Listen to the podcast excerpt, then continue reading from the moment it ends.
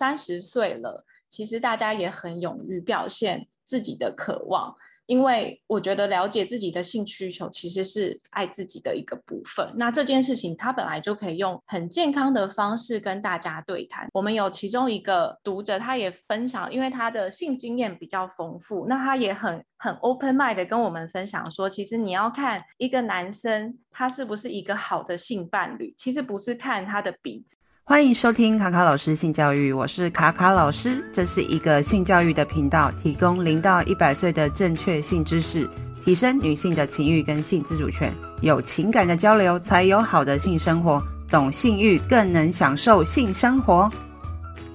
Hello，大家好，我是卡卡老师，因为最近收到一封来自 Miss Thirty 创办人 Grace 的一个邀约信，然后就要说他们要办一个有关于女性。的活动，然后讨论的主题是跟性有关的哦。然后后来呢，我又再去看他们的 Instagram，然后发现呢，他们在 Instagram 上面有很多关于女性的主题啊，包含从创业、投资、生活风格、生育健康、饮食等等很多的面向。那发觉到他们都是很蛮关注三十世代的女性，所以呢，也想要多了解他们的品牌理念到底在做什么。所以今天的节目呢，邀请了两位。好，创办人就是 Miss Thirty 的 Grace 跟 Vanessa 啊，欢迎两位来跟大家打个招呼。Hello，大家好，我是 Miss Thirty 的 Grace，然后我主要是在 Miss Thirty 里面负责的是整个呃品牌的定位跟行销的方向，还有整个活动的筹划跟规划。那主要是负责呃公关行销类的活动这样子。Hello，大家好，我是 Miss Thirty 的 Vanessa。那我的工作呢，主要就是负责 Miss Thirty 的整个品牌的营运，包含品牌的呃 Miss Thirty 跟客户关系的合作，以及开发优质的合作伙伴。那把整个 Miss Thirty 推广出去，就是我的工作。嗯，了解。所以就是一个是主要是有点像商品跟业务的开发，有一位就是负责公关跟行销嘛。那就是想要问说，因为虽然说我们从 Instagram 上面看到蛮多的资讯啊，很多呃关于三十岁世代的生活上可能会遇到不同的生活的呃状况啊，或者是一些他们可能会想要知道的事情，那你们给予了蛮多蛮丰富的一些资料跟资讯。那你们当初为什么会想要创立这个品牌是？是特别是针对三十岁的女性？那你们是有看到什么样的需求吗？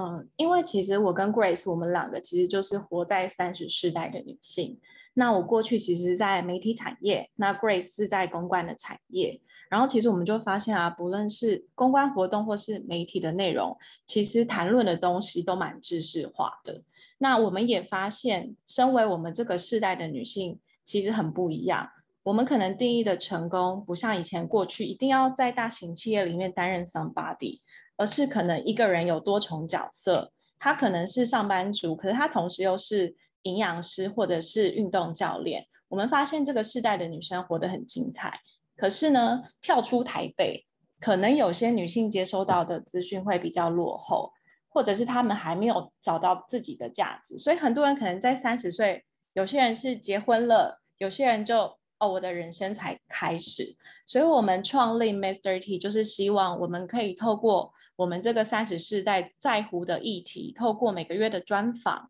或者是线下活动，发现更多三十世代女生真正想要的。然后，就算没有来参加活动的女生，也可以在我们的呃采访过程中分享给他们：诶，原来女生的价值有很多种，原来三十世代的女生的角色可以很多元。那我们的平台也提供了很多新创的女性。给他们很多不同的意见，互相交流。我觉得这个是我们创立 Miss Thirty 所营造的一个初衷。好，那想问一下，你们想要提供什么样的服务们？刚刚虽然说有提到说，哎，女性其实是很多种面向跟角色的。那你们嗯也有提到说，除了台北以外的女性，可能对于这方面的资讯的流通并不是那么的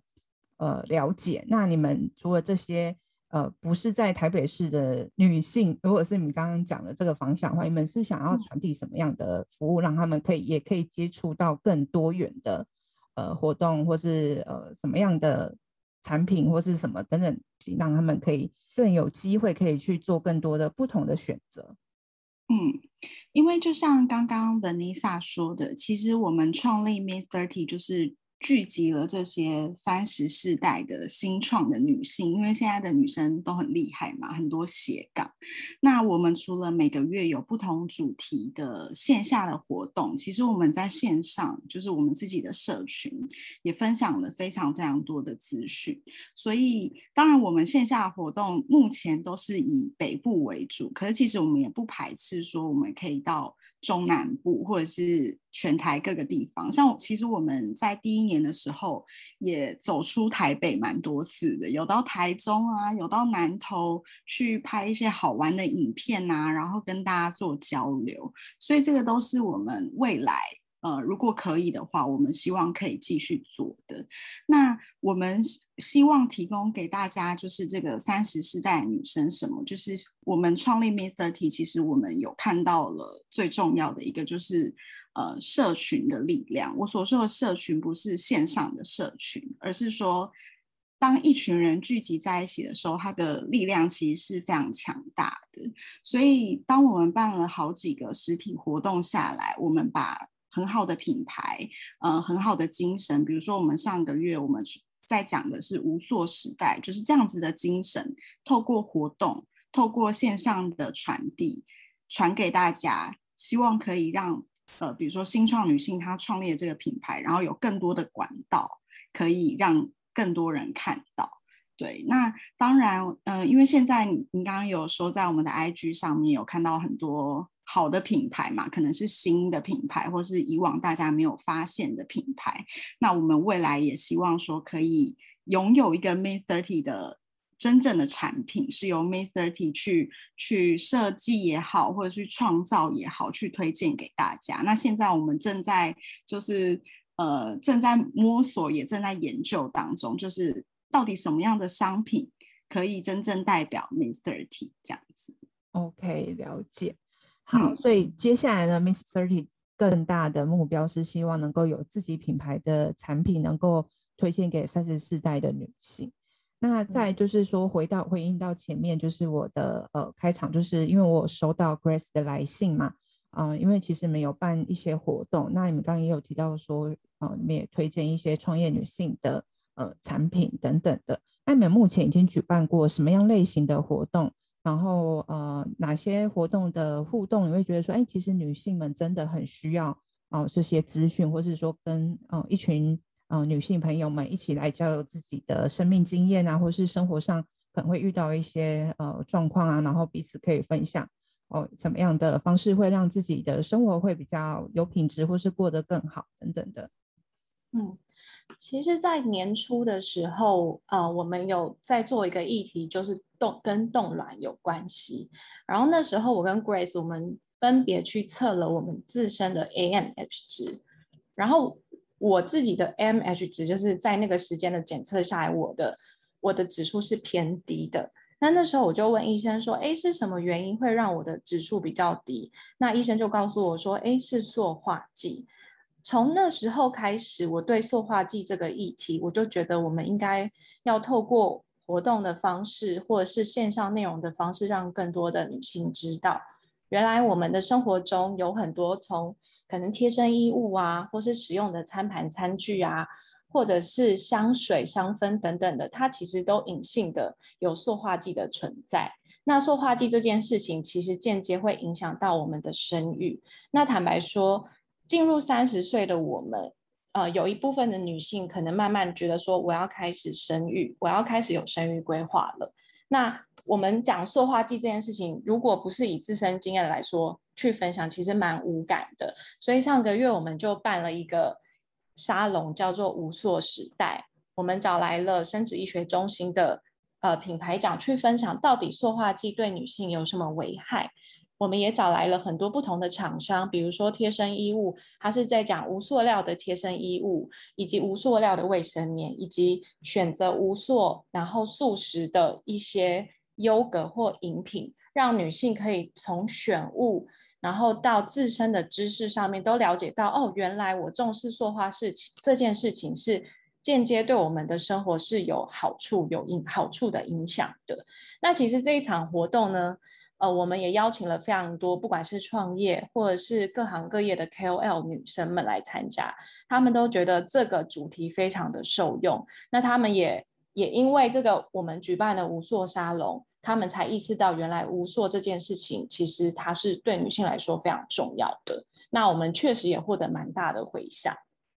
嗯，了解。那除了刚刚提到说有关于去提倡无塑的议题跟生育哦是有关联性的之外，那就是呃，因为你们上礼拜也办了一个呃跟性有关的主题的活动，虽然说我没办法去，可以分享一下为什么会特别挑选啊、性的主题来作为这一次八月份的活动吗？嗯。呃，因为像我个人觉得，其实性这件事情，呃，我不是单纯说性爱，就是它它可能是性欲，或者是就是性这件事情，其实在我觉得是在人生中是占一个很重要的一个部分，就是不管是两性的关系，或是你自己，对。那再来是，其实我们在讲性这件事情，也不是说只 focus 在性爱，我们在讲的其实是一个女性的，呃。自我觉察跟对于我们自己的身体有一个呃，我们应该拥有自己身体的自主权，所以我们希望用非常健康，然后跟优雅的方式，因为我们这次的活动是结合花艺跟水彩画，然后还。请大家可以在呃我们活动当中一起喝酒啊，然后一起呃就是吃点小点心，去分享这样子的议题。然后我们也邀请到了台湾一个性教育的网站的一个创办人，他其实在那个网站上面，他就分享了非常非常多有关于性方面的呃知识啊，或者是一些呃经验也好。所以我们希望是用这样子的方式让大家比较。呃，不害羞，然后比较健康去谈论这样子的主题，因为毕竟我觉得在东方的社会，就算我们现在是新时代女性，我们也不是像呃一般西方国家，或者是像有些男生，他们可能很很敢高谈阔论谈这件事情。所以我们希望是呃，大家可以用很健康，然后很开放的态度来聊这个主题。所以我们加入了很多就是女生会喜欢的元素，比如说花，比如说绘画，然后一点小酒，然后让大家可以比较开心一点这样子。嗯，了解。听起来你的活动非常的好玩，非常的有趣。然后很可惜，我真的没办法去。然后上礼拜还蛮好玩的。真的吗？还会再办吗？会啊，不同有机会，有机会。对，好的。那刚刚其实 Grace 也聊到了蛮多，就是现代女性，即使我们现在啊，我觉得说，哎，这个世代的女性，呃，或是我们这个世代的人，对于性教育啊，或者对于性的主题，其实比较可以用呃比较开放的态度去去找这方面的资料，而且资料其实现在有网络上真的非常多。那可是呢，大家如果说真的要坐下来好好聊这件事情的时候，其实还是会有点害羞跟尴尬，或者是说，哎，像男生聊的方式就有点像开玩笑啊，或者是说比较戏谑的方式。那女生的话，其实不太会用这种方式去讨论，通常是自己遇到有困扰的时候，哦，对，可是有困扰也不一定会敢讲得出来这样子，对，对啊。然后我觉得这次的这个活动很棒，是因为其实有时候女生不太会另外找一个，或是说特别安排一个时间去嗯做，像刚刚 Grace 讲的很好，就是自我觉察这件事情，是很多女生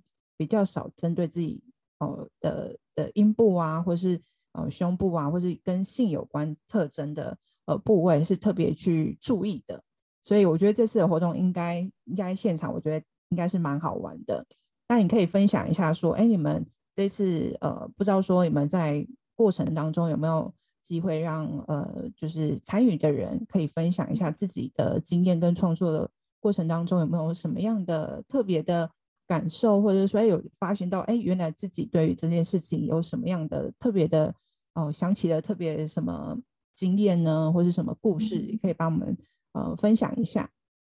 嗯，那我先小小的分享一下好了，就是。呃，我们这因为我们这一次的活动在讲性，那其实性有很多种嘛，就像我刚刚说，但是我们女生好像也比较少，呃，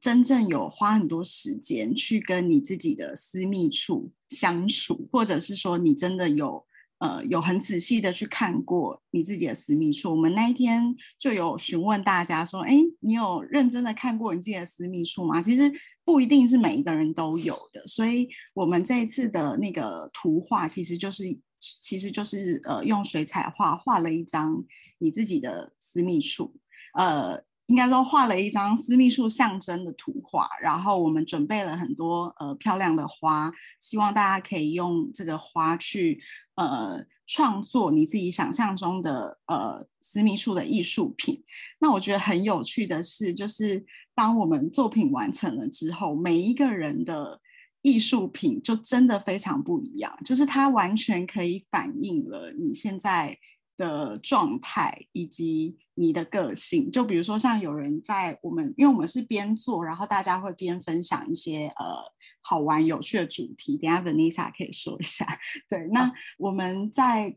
呃聊天的过程当当中，你就可以发现哦，原来很多女呃女生有很多不同个性，然后原来对某一件事情的想法可以有这么多元，所以到最后我们请每一个人都把呃就是。作品秀出来，然后呃稍微的介绍一下他们自己的作品的时候，你就会发现，呃，你的作品真的可以去反映你当下呃的状态，以及你是怎么去看性这件这件事情，以及你的个性。像有些人他可能就呃对于这件事情他很侃侃而谈，或是他觉得这件事情非常美好，他他在创作他的这个艺术品的创作的时候，他。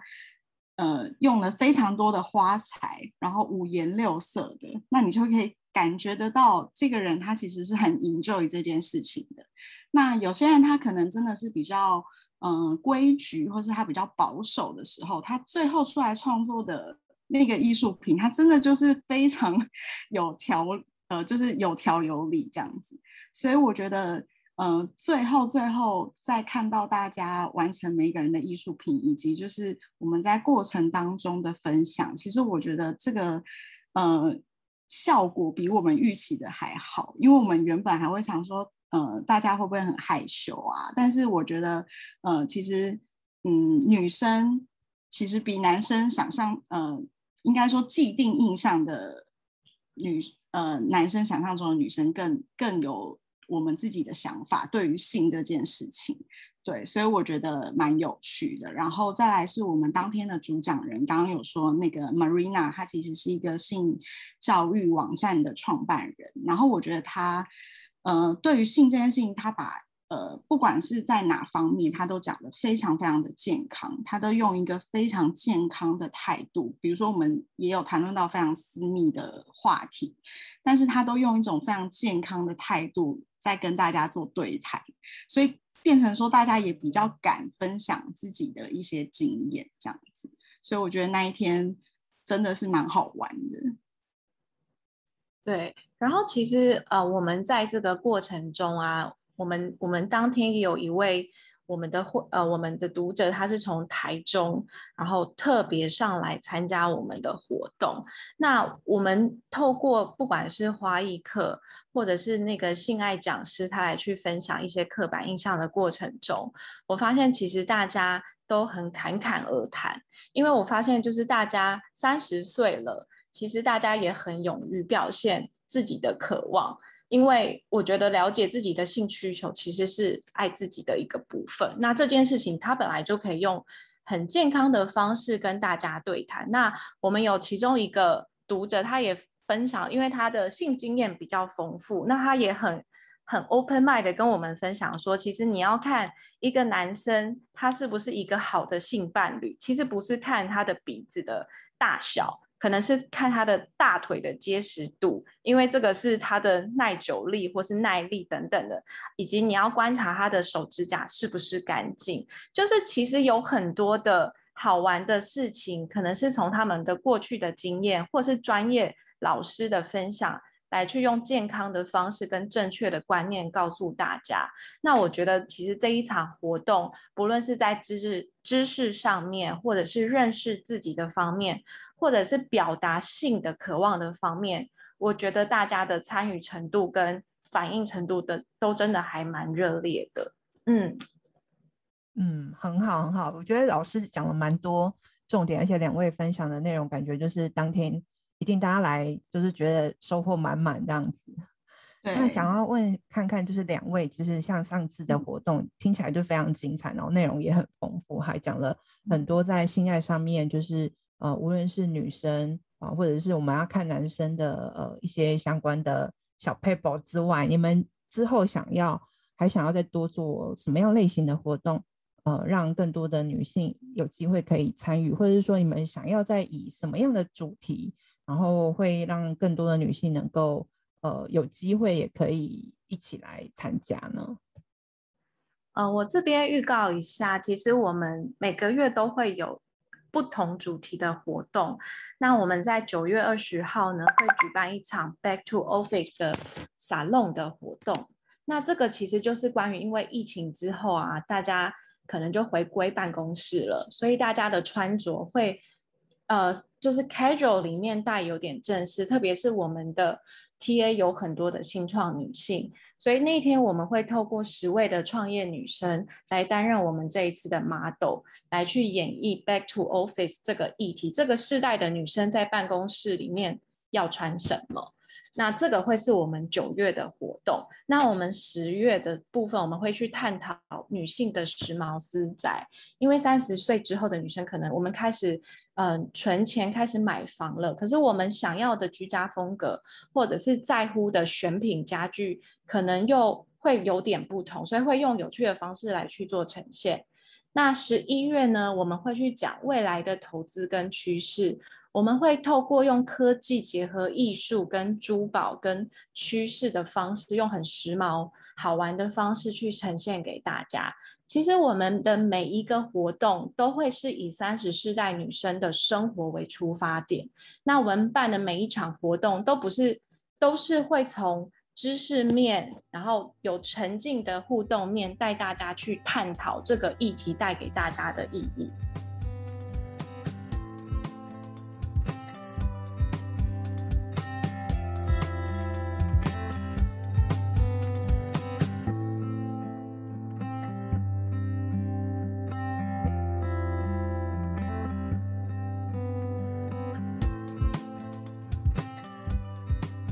接下来这三年来的，呃，有一个短期的或者中长期的目标吗？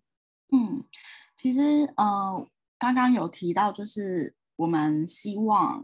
最终会有一个 Miss30 的产品嘛。那其实这个产品，我们现在把它呃。应该说，它的狭义可能是现在大家看到这些物品，但是我们希望我们可以有一个 Miss30 的空间。那这个空间它可以是被多元的利用，因为其实刚刚有讲到，我们呃每个月有不同的活动，那其实是邀请了各领域的新创的女生，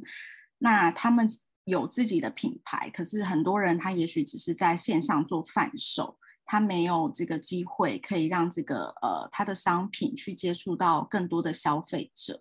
所以我们希望可以打造这个空间，然后让这些台湾的新的品牌或者是一些好的品牌可以进驻到这个空间，然后呃我们一样的活动啊什么呃，比如说跟粉丝呃就是跟我们的 follower 或者是跟我们呃这些新创女性的一个聚集地这样子，所以这是我们。呃，应该算中期的规划，希望可以在这一两年内可以做到这件事情。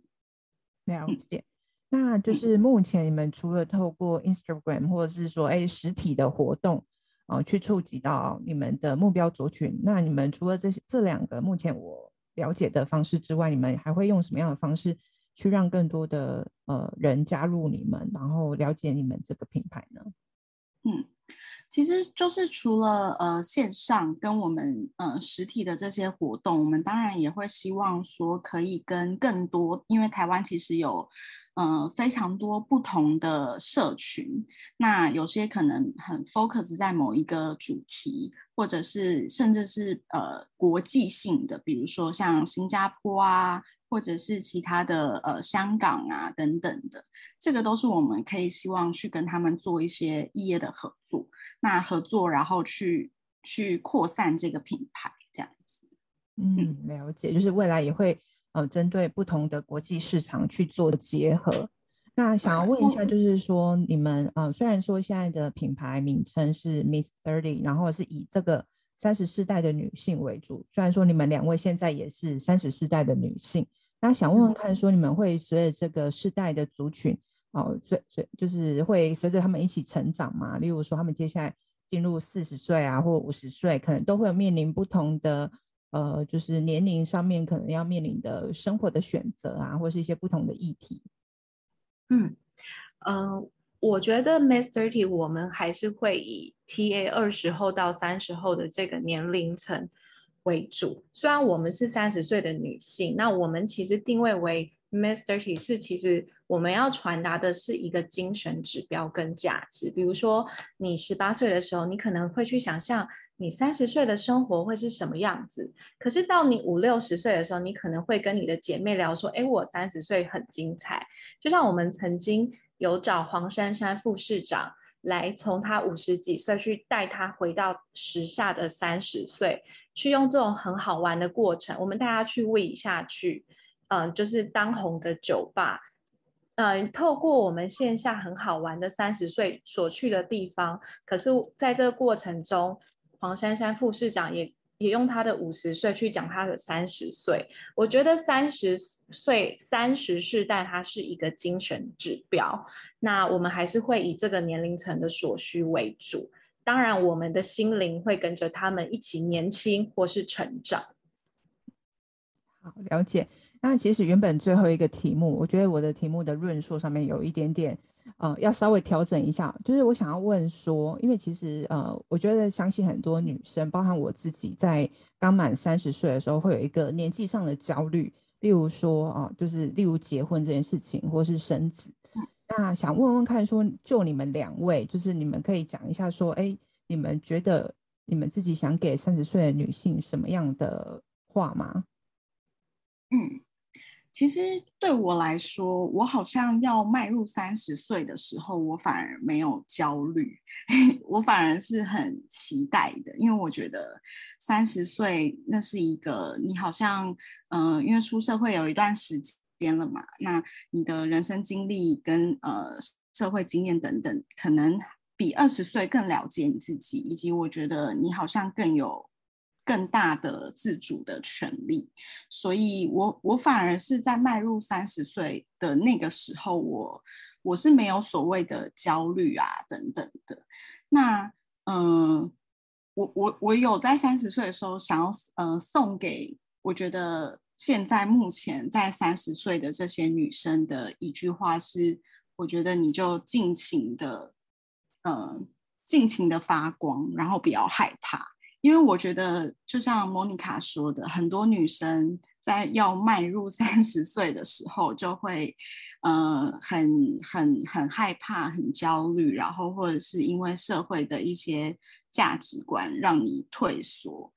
但是我反而觉得，在这个时候，你应该要更用力的去发光，就是你有想做什么，或者是你你决定不要做什么了，然后聆听自己的声音，你就去做吧。因为我觉得。当我现在再回想起来，比如说，呃，两年前的我三十岁那个时候，我很感谢我自己，呃，做了一些决定，所以放弃了一些什么，但是我反而觉得我得到更多，所以我会告诉他们，就是呃，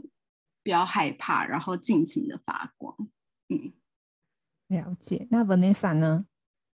嗯，我会想要对三十岁的女生们说，就是。朝你觉得对的地方努力。如果结婚是你三十岁想要完成的事情，那我觉得你不需要畏惧其他人说哦，为什么三十岁要结婚？你为什么要去结婚？我觉得你就去做，因为这是你三十岁这个阶段想做的事情。可是如果在三十阶段的你并没有想要结婚这件这个打算，那我觉得你就朝你的。梦想而努力，你的梦想也许是创业，也许是环游世界，或者是也许是跟朋友开一间店。那我觉得你一定要鼓起勇气去跳脱舒适圈。那我觉得最重要的是一定要坚持下去。那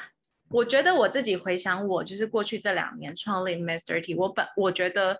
我觉得我是真的跳脱舒适圈，然后从零开始。那我也因为创业创立 m a s t e r t 的这个过程中，我认识了很多很好玩的女性，很有趣的灵魂，也遇到了很多很优质的、很好玩的厂商们。那我会对我自己说，对，我也很谢谢我自己的坚持以及承担这件事情，让我的心境其实变得更年轻，也变得更成熟。所以我会对三十岁的女生们说。拜托你们朝你觉得对的地方努力，这个是我的想法，还有我的 feedback 啦。嗯嗯，那我也想要 echo 一下，就是 Vanessa 所说的，就是其实很多女生到了三十岁的时候，很也许有一部分的女性会选择呃，就是走入家庭，然后就是想要呃进入婚姻生活。那像我的话，也是呃，后来也是有点像是跳脱舒适圈。其实我。之前的工作产业跟你们还蛮接近的，然后我等于是转换了一个非常大的领域，重新去念研究所，然后从事性教育的工作，等于是也是从零开始这样子。因为其实，在台湾比较没有这方面领域的，呃，就是这这方面的工作其实是比较少，其实在市场上面也是不是那么的那么的大，所以其实也是一个很大的挑战。因为毕竟，呃，像我是在南部。嗯，对，对我来讲，其实挑战是更大的。那目前我的族群，其实我的客群，其实大部分都不是在南部，然后我也觉得还蛮可惜的。我也是希望说，能够让更多呃中南部的人能够渐渐去接受有关于性的这件事情，就是它其实不是只有在讲性行为，或者说只有大家想象中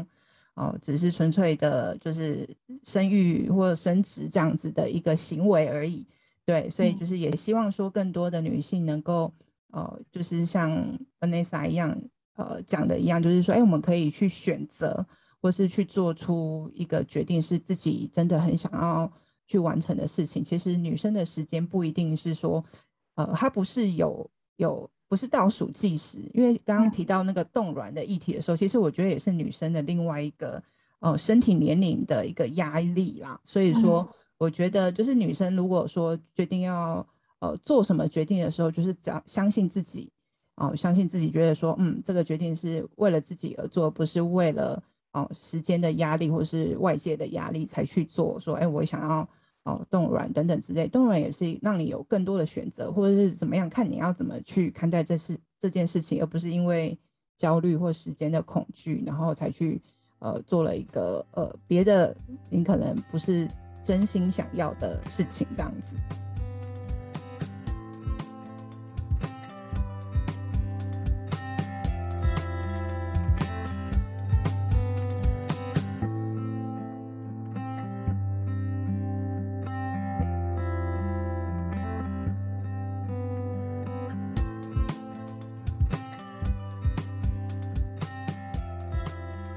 说，你们想要送给三十岁的自己什么样的一段话？那 Grace，你想？我其实想要送给三十岁的自己，就是谢谢你。对，我觉得，因为也也因为创业，所以三十三十岁其实我人生还蛮大的转捩点，不管是事业啊、感情等等的。所以我觉得三十岁以前，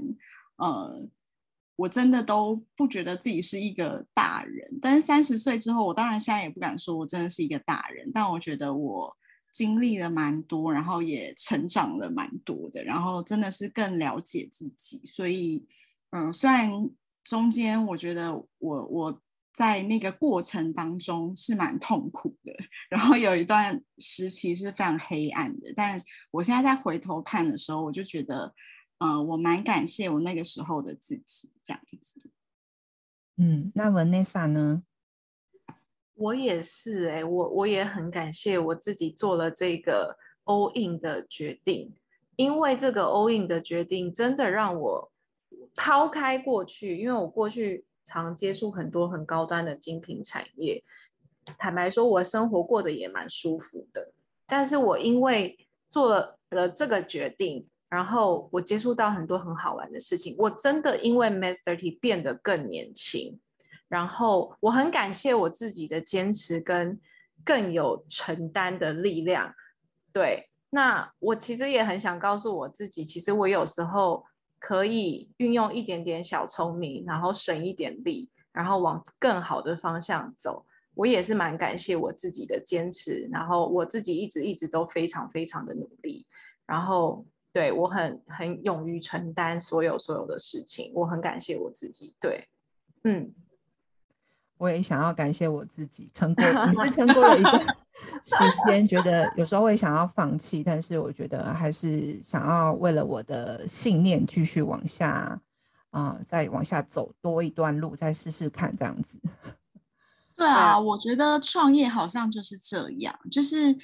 那个过程真的很痛苦。但是，比如说像现在，我们也不觉得说现在就已经算成功还是怎么样。就当然，我们还有非常非常多的空间，对对，然后还还要努力，对。但是我是说，呃，如果现在再回头看这些日子，你就会觉得。其实好像也没有什么困难可以打倒你，因为在当在当下，其实我们觉得这个困难非常大的时候，我们也都就是过来，对，嗯、所以就会觉得说，哦，那真的还蛮感谢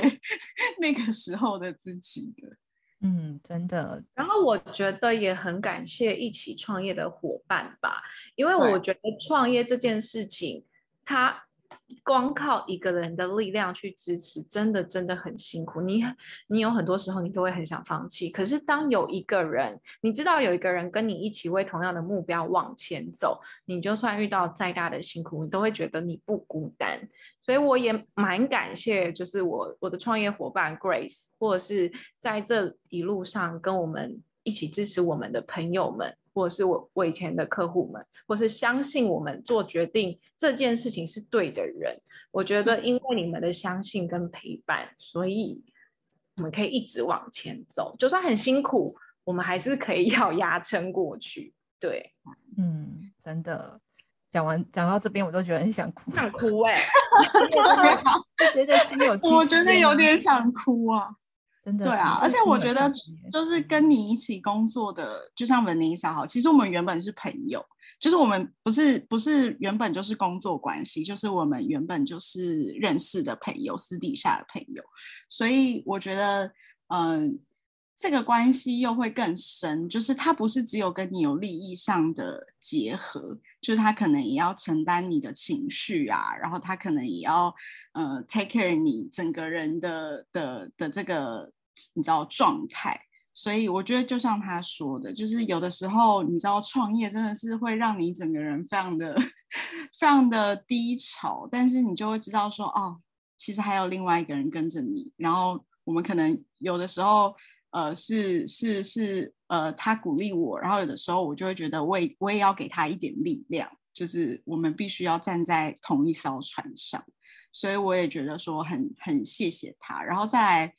我我这也是为什么我们现在，比如说有一些活动，我们会很希望说台湾有一些新的品牌，我们会希望可以也帮助他们，就是让更多人认识。因为我觉得在创业的时候，真的贵人还蛮重要的。那我们其实，在这一路上虽然蛮辛苦的，可是确实也遇到了蛮多贵人，就是他们很愿意给我们机会，然后去试试看这样。所以现在这也是为什么我们现在觉得说，哎，那如果有一些好的东西，或是好的品牌，或是我们看到，比如说像莫妮卡，我就会觉得像这种女生，就是我们应该要给她更多更多的空间，然后去让大家看到她们正在做一些对的事情。嗯，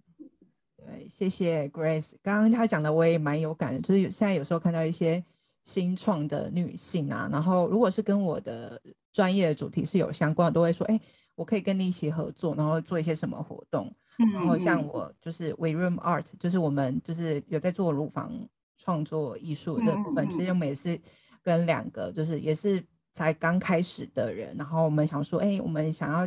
就是结合不同领域的人，然后一起来努力看看，然后就是想要让更多的人就是知道说，哎，其实我们做这些东西是真的很有趣，然后。可以一加一大于二这样子的效果。那再次感谢两位，然后来到我的节目。谢谢莫妮卡，谢谢莫妮卡，拜拜。